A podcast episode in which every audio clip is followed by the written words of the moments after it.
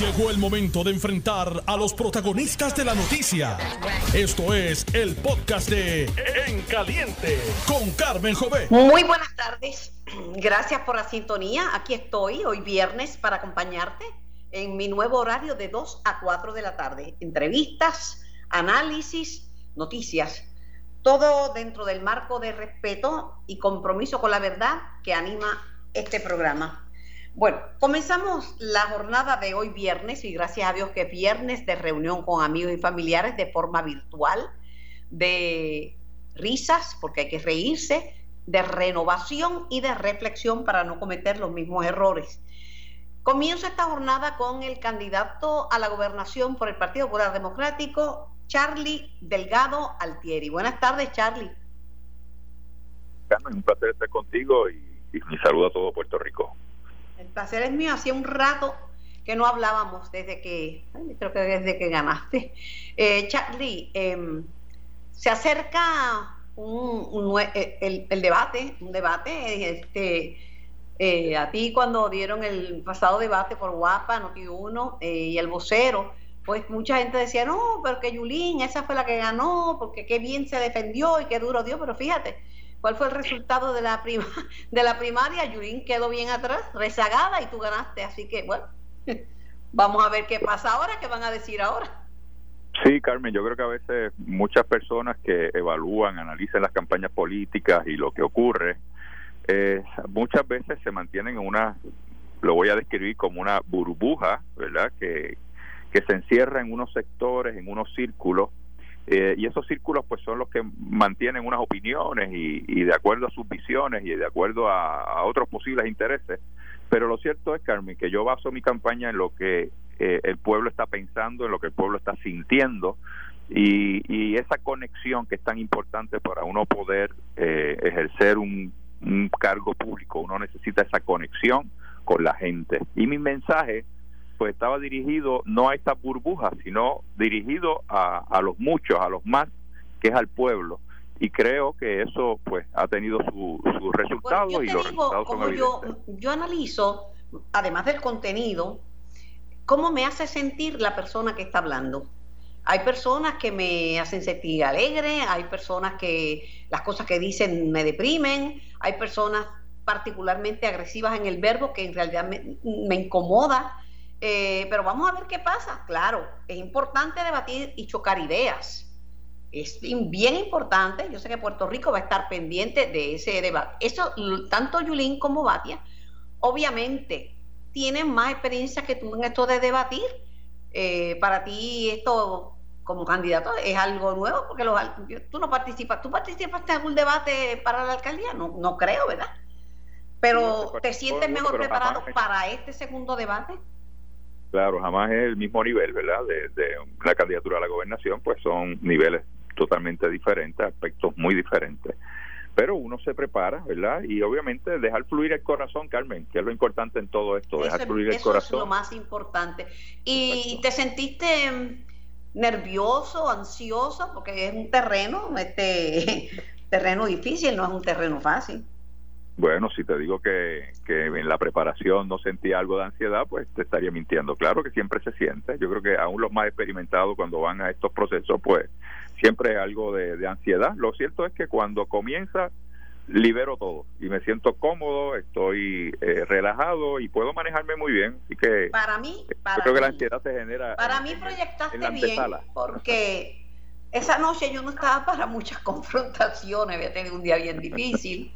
Y quería escuchar la idea, eh, por momentos fue demasiado álgido. El... Pero así son los debates. Charlie, yo tenía pero mucha preocupación por ti, porque si bien eh, destacaron ese, ese gestos de caballerosidad entre Pierluisi y tú cuando las caravanas se encuentran eh, y se saludan y se abrazan, después sale la noticia de, de, gente en el, en el PNP con COVID, yo dije, ay Dios mío, Ahora falta que Charlie y Pierluisi se enfermen, pero ninguno de los dos ha tenido síntomas de, de COVID. Pues gracias al Señor no, me he estado haciendo las pruebas, me corresponde hacerme otra próxima, la próxima semana, el lunes o martes, Eh, así que me las estoy haciendo periódicamente, ¿verdad? según me está recomendando eh, mi médico y gracias al Señor hasta ahora pues estamos libres de COVID y, y sintiéndome perfectamente bien, gracias a Dios. La doctora Carmen Jove te recomienda que dejes los abrazos y, los saludos. Ahora todo es virtual, tú sabes, haz las cosas virtuales, yo te estoy saludando y tú me estás saludando a mí, pero evitar, evitar esos conglomerados de personas porque se disparó Charlie, se disparó el COVID y tuvimos un mes de febrero con la mitad de las muertes que se han registrado en Puerto Rico, que están como por 440, ocurrieron en febrero, 220 muertos y se disparó con 9.000 contagios en un mes. O sea, fue una cosa... Yo sé que todo el mundo ha aprendido su lección porque nadie quiere enfermarse. Así que lo importante, Charlie, es que, que te cuides, que te cuides. Sin duda, Carmen, es. Mira, este, un tema importante en, Puerto Rico es la Comisión Estatal de Elecciones. Hoy día la comisión está acéfala, no tiene cabeza. Renunció el presidente y los que vengan, tanto el presidente como el presidente alterno que se nombren, eh, van a tener quizás mes y medio para ponerse al día. La pregunta es si se podrán poner al día en mes y medio una cosa tan complicada como un proceso electoral.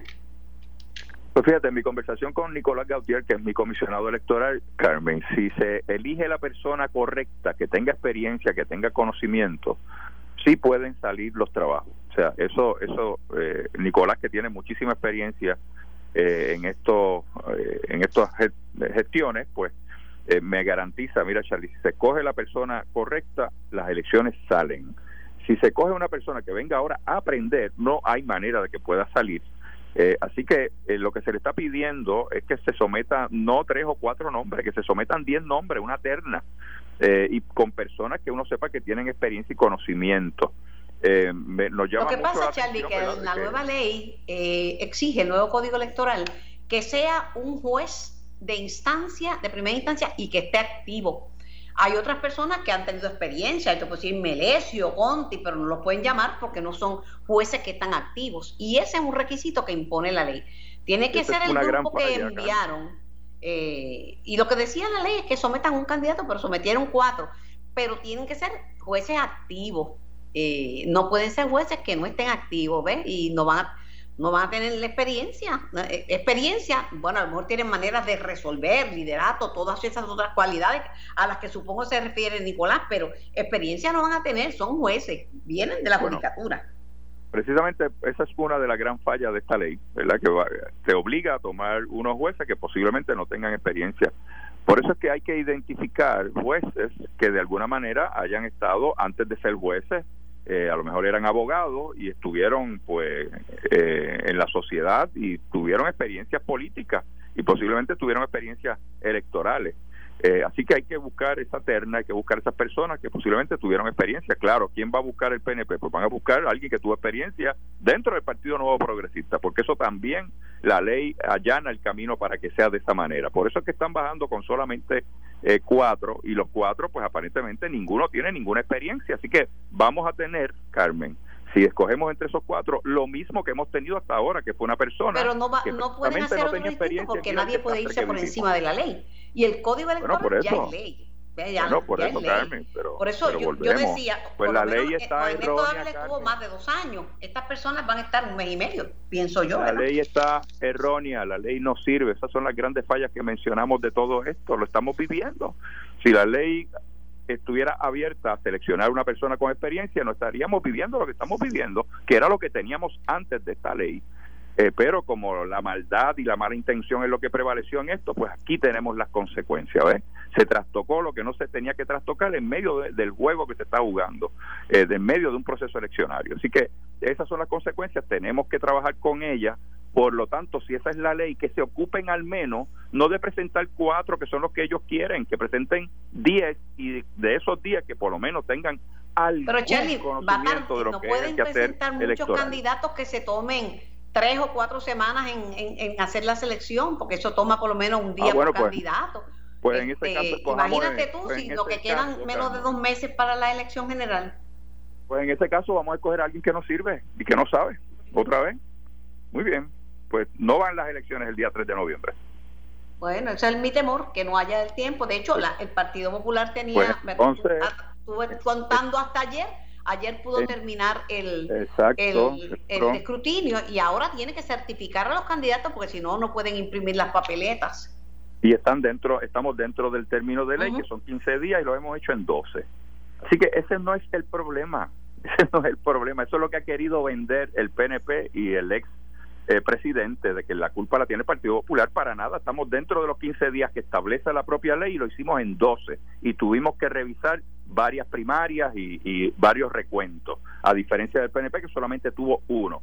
Así que ante esa realidad el Partido Popular ha cumplido en ley. Lo que falta aquí es que busquen las personas idóneas, las personas correctas, que se tomen los días que se están tomando, busquen las personas correctas. ¿Acaso no los hay en tantas personas que tiene la judicatura? Eh, tiene que haber alguien que haya tenido alguna experiencia electoral, claro que lo tiene que haber, lo que pasa es que quieren lo que ellos entienden que van a responder a unos intereses. Lamentablemente, así está diseñada esta ley y mira las consecuencias que estamos viviendo. Pero el presidente de la Comisión Estatal de, Elecciones siempre lo nombra el partido el partido de gobierno. Con el por ejemplo, Alaisa García Vélez eh, que tuvo que bregar con el tema del escrutinio electrónico, que fue bien difícil enseñárselo y vendérselo al país, ¿verdad? Eh, por miedo a la tecnología. Eso pasa mucho. Los primeros que protestaban eran los populares, que decían que eso era para robarse las elecciones, y ayudó a contar los votos rápido, pues. La nombró. Carmen, no, no, no planteamos que eran para robarse las elecciones, se planteó de que habían unos eh, fallas en lo que se estaba proponiendo en sus orígenes, que luego en los procesos se corrigieron, se allanaron y se pudo entonces establecer, ¿verdad? De acuerdo a un convencimiento de todos los, partidos envueltos en, el proceso de que entonces habíamos llegado al punto óptimo para poder entonces mecanizar el proceso. Eh, no es porque se robaran las elecciones, lo que sí pero se levantaron muchas, se levantaron, yo te digo, yo estaba en la comisión y veía a Laisa García Vélez tratando de explicar y, y alguna gente se acostumbró a que las cosas se hacían de una manera y cuando llega este otro universo, es, un, es una reacción de, un, como un miedo a la, tecnología y de a volver al pues, método tradicional. Afortunadamente, Charlie, se contaron las pasadas elecciones, se contaron los votos rápidos, gente como Vargas Vidot le contó la máquina los votos, salió electo y rápido supimos quién había, había ganado la elección, que eso es bueno para la gente, Charlie esa rapidez en conocer los resultados pues es buenísimo. no tenemos problema con eso, ni nos oponemos a eso, por el contrario, el mundo evoluciona y hay que entrar en ello, lo que pasa es que hay que hacer lo correcto. Y si vamos a escoger un sistema, pues vamos a escoger el que tenga las mejores garantías para la democracia. Y ahí fueron las controversias que se dieron. Eh, por eso es que, ¿verdad? En esos procesos pues se dieron eh, unas discusiones, se dieron unos análisis y hasta que se llegó a... Mira, Charlie, en Puerto yo vi tantas cosas. A la ISA eh, García Vélez. Eh, eh, la maltrataban, pensaba que era muy joven y que no sabía nada, pensaban que como, bueno, hasta el, hasta el género se lo sacaron. Hizo, para mí hizo una muy buena labor, para mí, en mi opinión, y yo la vi trabajando. Pero estamos en el 2020, con menos dinero para un proceso, cuando en Estados Unidos gastan más por el COVID, aquí la Junta redujo prácticamente como menos, más de la mitad más de la mitad, como un, como un 63%. Ojalá, ojalá que llevemos a cabo todo esto. Tú estuviste presentándote ante el Colegio de Contadores Públicos Autorizados en un foro sobre cómo levantar a Puerto Rico. Eh, en términos de las principales eh, ideas que tú tienes para sacar a Puerto Rico de este hoyo negro que la pandemia, ahora mismo turismo va a tener, cuando cierre el 2020, Charlie, turismo va a tener una pérdida de mil millones de dólares. Una industria nada más, turismo. Pero, ¿cómo tú te expresaste ayer? ¿Qué tú ofreciste como alternativa para sacar al país del hoyo negro? Pues sí, Carmen, enfocamos ¿verdad? en lo que es el desarrollo económico en diferentes iniciativas, desde lo que son las pymes y cómo capitalizarlas y los instrumentos que debemos utilizar para capitalizarla, empezando por el Banco de Desarrollo Económico y, cómo mejoramos el banco para mantener ese financiamiento a, las pymes, cómo capitalizamos a COSEC para que las cooperativas de ahorro y crédito puedan continuar eh, prestando a, a las personas y a las pymes en el país. Eh, eso por un lado, por otro, pues eh, creo que tenemos una gran oportunidad con los 22 mil millones de dólares que están disponibles para el desarrollo de, dos fases importantes, la recuperación de los proyectos de María, que son más de 9 mil proyectos, y por otro lado, eh, hay 9 billones de dólares para lo que son mejoras a viviendas, eh, y esa recuperación también después de María para las viviendas. Así que hay mucho dinero para inyectar a la economía que lamentablemente hasta este momento no se ha sido efectivo para utilizarlo y la metodología que utilizamos está errónea, que fue lo que expliqué a preguntas del grupo de los CPA, del colegio de CPA, fue precisamente que el, el plan que se sometió a HOT para utilizar estos dineros de CDBGDR eh, más la creación de una capa burocrática como el COLTRE, es lo que está provocando un ataponamiento de estos 9.000 proyectos a través de los 78 municipios.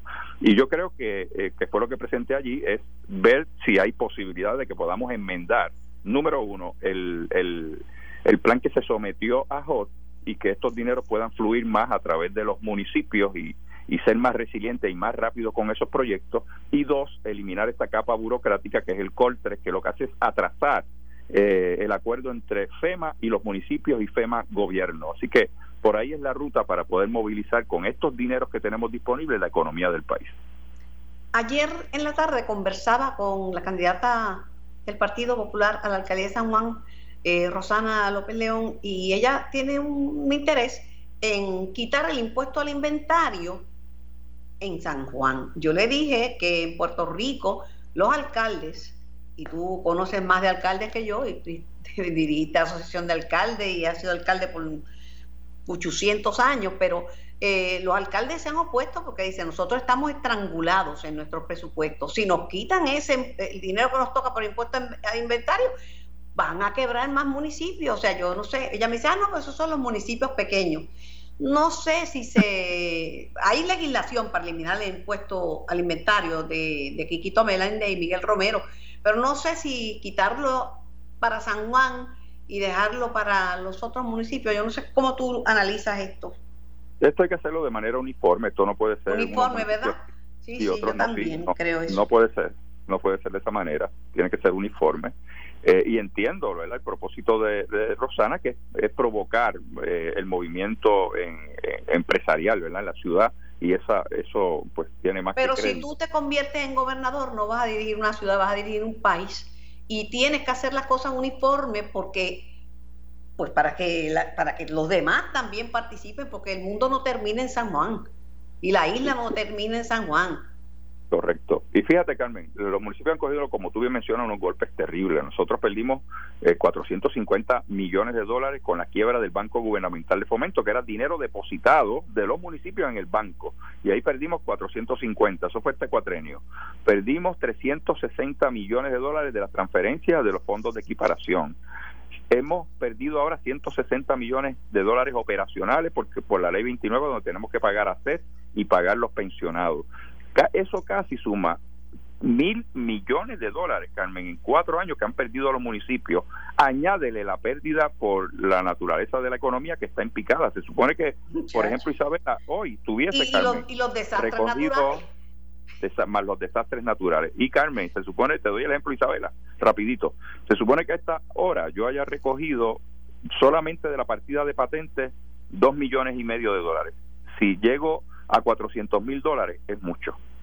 Eh, ¿Por qué? Por la pandemia y por, todo lo que está ocurriendo los negocios. Yo estoy de acuerdo contigo. Cuando ella me dijo eso, yo, bueno, lo dejé así, pero me, me pareció extraño. Charlie, una palabra bien importante en los partidos políticos en estos días es la palabra unidad. Las primarias, por la naturaleza de las mismas, a veces de, hay gente que reacciona mejor, hay gente que, hay gente que no sabe perder, pero la palabra unidad es clave el Partido Nuevo Progresista le han hecho un llamado a la gobernadora eh, con la frase de que vote el golpe y que ya la primaria pasó, momento de unirse. En el Partido Popular a mí me han extrañado las declaraciones de la alcaldesa Carmen Yulín Cruzoto, porque ella se postuló, ella optó, coqueteó al principio con Victoria Ciudadana, pero optó por postularse por el Partido Popular. Y cuando le preguntan si, si te apoya, sale diciendo que le gusta a Manuel Natal, que es como un hijo y cambia el tema a Victoria Ciudadana. Te digo que a muchos populares eso no le ha agradado.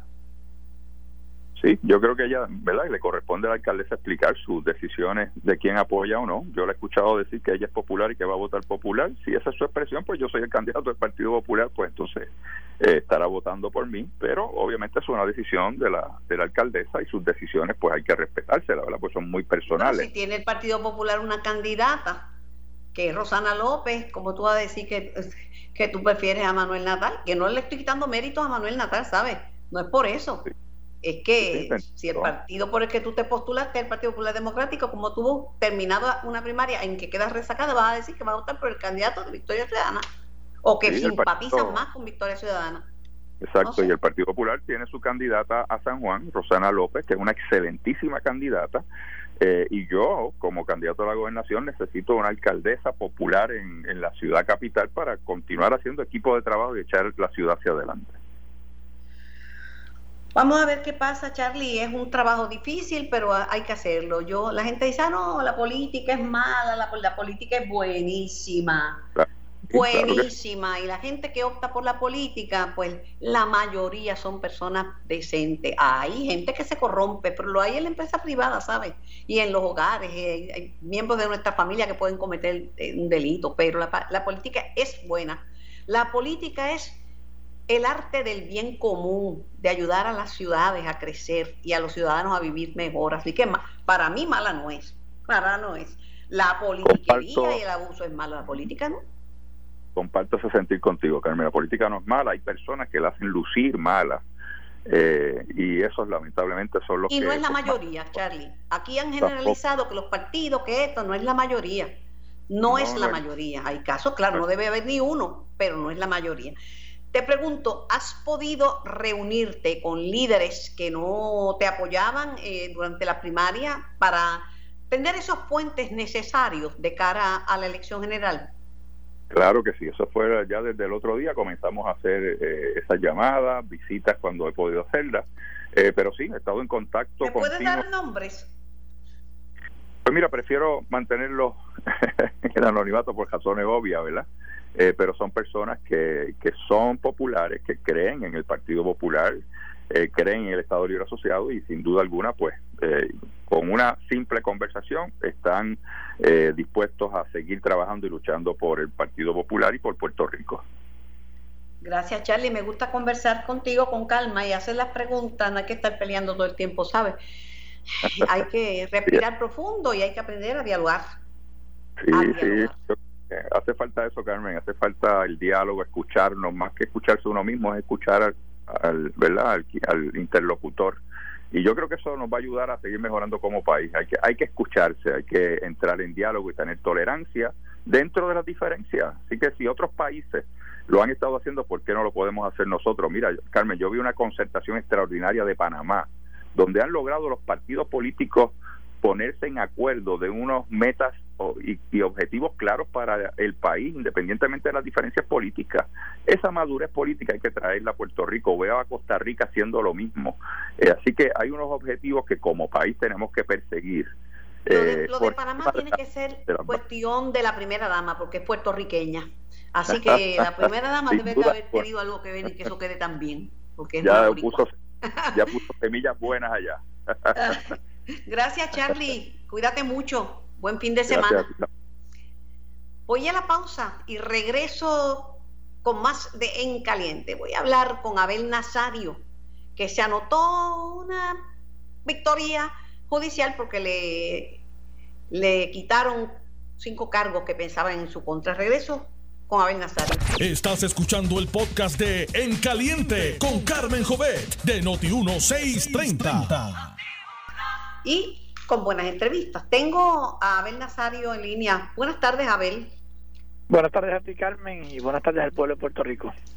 Te apuntaste una victoria parcial en este caso criminal federal porque te desestimaron cinco mm, cargos por fraude electrónico. ¿Para ti esos cargos eran los peores? Sí, eran, eran los que eh, eh, significaban prácticamente el delito mayor eh, quedaron el, único cargo que quedó fue el de represalia que se repite por cada uno de los empleados que, finalmente quedaron por el jurado eh, así que de 38. Pero si son 178 empleados, ¿se repite ese cargo 178 veces? No, no, 23. 23 ah, ok. Que es el, delito de represalia. Así que ese, pues, eh, ya, como ya ha anticipado nuestra abogada, eh, va a esperar la sentencia, que lógicamente es una sentencia mucho menor, eh, que inclusive pudiese ser probatoria, y luego pues haremos las apelaciones en Boston como corresponde. Los otros 34 cargos están relacionados, eh, según se desprende del pliego, con violentar acuerdos que tenías con el Departamento del Trabajo Federal. Que eran los originales, pero de, de eso, pues se cayeron 10 de los de represalia y, se cayeron 5 de, de fraude electrónico. O sea, tú te sientes, eh, eh, ¿cómo, ¿cuál es tu estado de ánimo en este momento eh, con tu caso? El, el, juicio pues, ya se dio y, y ahora sí, tú esta, esta noticia, ¿cómo tú te sientes? El momento más duro pasó, que fue cuando el jurado me encontró culpable en, en, en 28 cargos de los 38, liberando 10. Y entonces, pues nosotros entendimos que los de fraude electrónico eh, al igual que los demás, pues no, no, no se habían constituido. Así que fue una lucha de seis meses. Los abogados hicieron su trabajo muy eficientemente y lógicamente ya vemos los resultados. Yo creo que la expresión del juez fue clara y contundente en ese aspecto. Ahora, pues tranquilo esperar eh, el informe que haga el, el, el oficial de, el, el, oficial del, del tribunal al juez que es el que hace la recomendación al juez para la sentencia a emitir, de acuerdo a las reglas eh, de las tablas federales. Así que esperar eso para poder apelar eh, es lo que estamos esperando en este momento. Abel, eh, tú dices que lo, más difícil fue cuando el jurado te encontró culpable, pero también fue bien duro el, momento en que te arrestaron. sí, sí, claro, que te arrestaron, este, el 12 de septiembre del 2018 se cumplen pronto dos años, aquello fue también bien, bien fuerte. Eso es así, este, pero eh, son, son procesos, eh, lo hemos ido superando poco a poco, eh, es parte del proceso natural y yo siempre he estado muy confiado, tranquilo y, y echando para adelante, porque la vida continúa. ¿A qué te podrías exponer? ¿Qué esperan, qué te dicen tus abogados sobre la sentencia? Créeme que no hemos hablado de eso, pero yo me puse a buscar. Eh, yo me imagino. no hemos hablado de eso porque tú sabes que mi abogada es una luchadora junto al equipo de abogados este y, y, ella pues va a seguir adelante. Ella ni siquiera me ha hablado de ese tema. Pero yo, eh, uno siempre busca, ¿no? Uno trata de buscar toda la información posible Así que eh, lo máximo puede ser año y medio. En probatorio o en prisión, ¿verdad? es una decisión que el juez la tomará en su momento. ¿Estás angustiado esperando esa sentencia? No, para nada, yo no pienso en eso tampoco. Cuando llegue, llegará y lógicamente se va a apelar. Muchacho, eh, la verdad que yo estaría volviéndome loca. Sí, sí, estaría volviéndome loca y tú. Y mucha gente me lo dice, pero créeme que yo tengo una fortaleza extraordinaria, Dios me ha dado desde el primer día eh, de lucha eh, sin cesar. y cuando uno está confiado, uno sigue su lucha. Eh, hay quien se rinde, pero créeme, yo voy a luchar hasta el final. No es fácil, no es fácil. ¿En qué te estás ocupando ahora? ¿Cómo subsistes? ¿Cómo te mantienes? mira, eh, trabajaba sábado y domingo en el restaurante, pero ahora el domingo está cerrado, así que eh, estoy los sábados en el restaurante Alcatraz en Mayagüez. Eh, vendo dulces típicos, eh, se llama Encanto Boricua en toda la isla. Voy por las casas llevando dulce, eso es cuca, de jengibre, de canela. vendo bombotó, que tú eres mayagüezana, ¿sabes lo que es? Sí, claro. Dulce típico, este, mantecadito, todo tipo de dulce típico. también estamos haciendo pues dulce de coco original, este coco piña, coco jengibre, de coco con almendra, eh, todo tipo de dulce. Más estoy entré a la distribución de productos turcos, de perfume, tanto de para damas como para caballeros. Estoy hecho casi un árabe, ahora mismo estoy en como, como dicen en Mayagüez, te las buscas. Me las busco, claro. ¿Y, la política? cuando me llamaste, estoy mutuado. Te pregunté qué y la política. Pues, pues, mira, la política observándola, siempre de cerca, pero, pero no activo, por supuesto, hasta que este proceso no termine. ¿Tú crees que el PNP logre la unidad que está ansiando? Porque le siguen llamando a la gobernadora, pero ella no se expresa de votar por Pierluisi, este, no desalienta al movimiento rating que hay, no... Yo creo que ambos tienen que, sentarse, ambos tienen que pensar en el país, eh, ambos son estadistas y así lo han expresado. Eh, el Partido Nuevo es un partido idealista con sus virtudes y con sus defectos. Si yo mi recomendación es que se sienten, si no, lógicamente le van a hacer un grave daño al PNP eh, y, no obtendrán la victoria, porque eh, yo nunca he visto un partido dividido que gane. Bueno, así mismo es. ¿Te arrepientes de algo, eh, de lo que ha pasado en tu vida, de lo que está pasando ahora? ¿Te ¿De qué te arrepientes? De ser confiado. De ser confiado, de confiar. Tengo que ser más cuidadoso en mi vida y no sé, como dicen por ahí, no ser tan bueno. Porque nunca hubo un no de mí a ningún ciudadano cada vez que llegó donde mí a pedir una ayuda. Pero pues, mira, sigue siendo confiado. Te voy a dar una recomendación. Confía en Dios, que te ilumine, te dé paz y tranquilidad y que guíe tus pasos. ¿Qué te parece? Totalmente. Amén, yo creo que sí.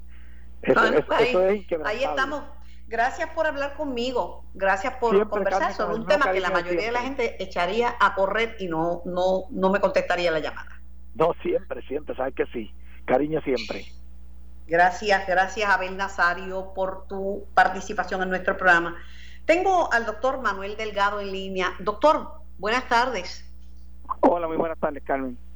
Yo estoy bien preocupada. Dentro de un ratito voy a entrevistar a un joven puertorriqueño que junto a su familia está participando como voluntario en uno de los procesos de, quality control y de pruebas de eficacia de vacunas.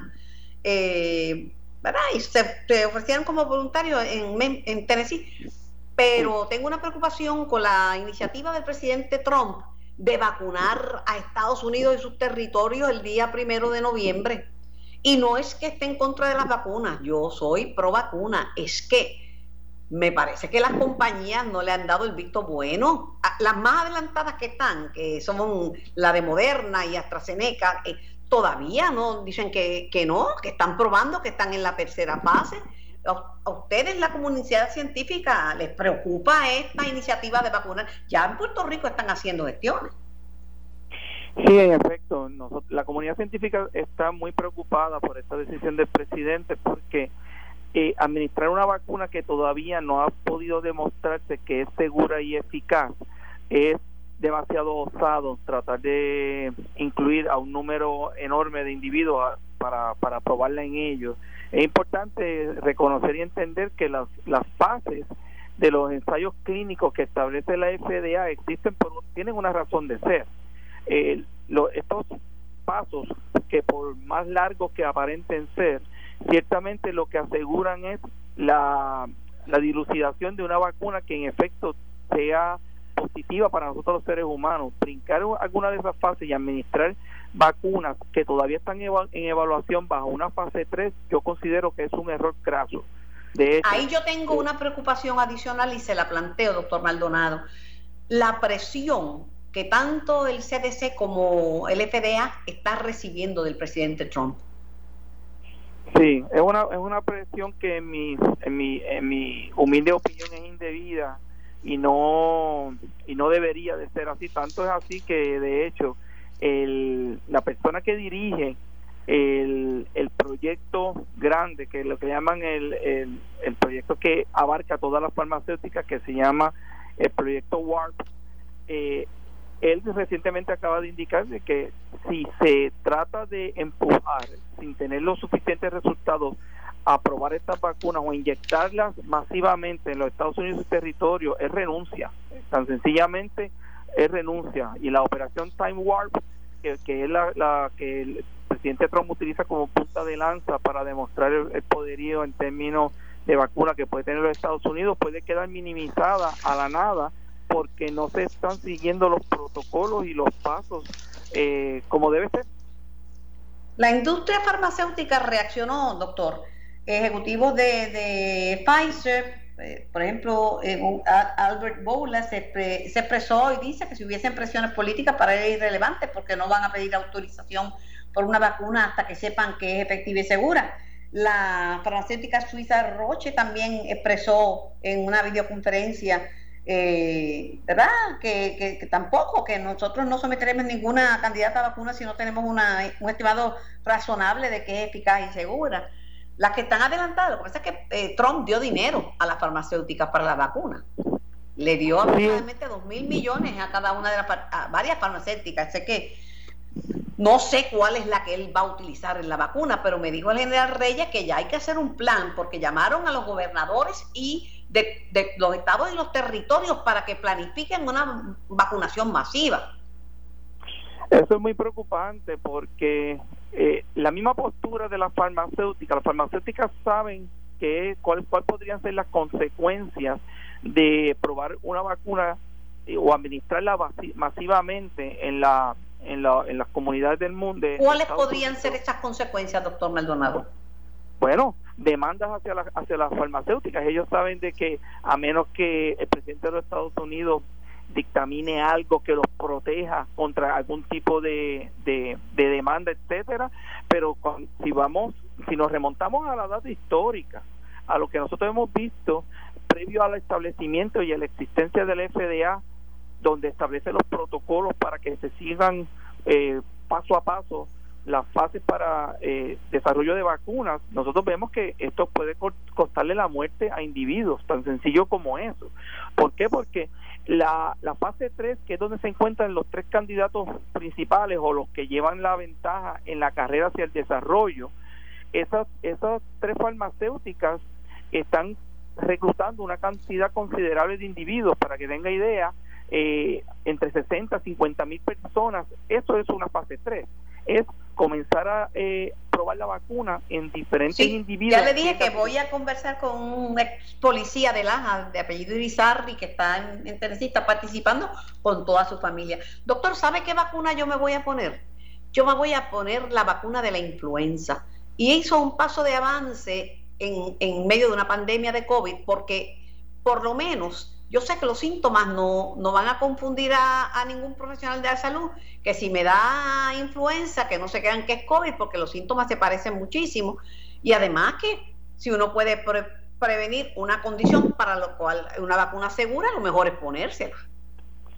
Sin lugar a dudas, y te felicito por esa postura, porque en efecto, en la medida que los, que los ciudadanos se administren la vacuna de la influenza, es una herramienta adicional que se le da al médico para que el medio, médico pueda distinguir o separar, como decimos en mi barrio, la, paja de trigo, para que los síntomas de la influenza no confundan al momento de que una persona eh, desarrolle COVID-19. Es importante eh, administrarse la vacuna de la influenza.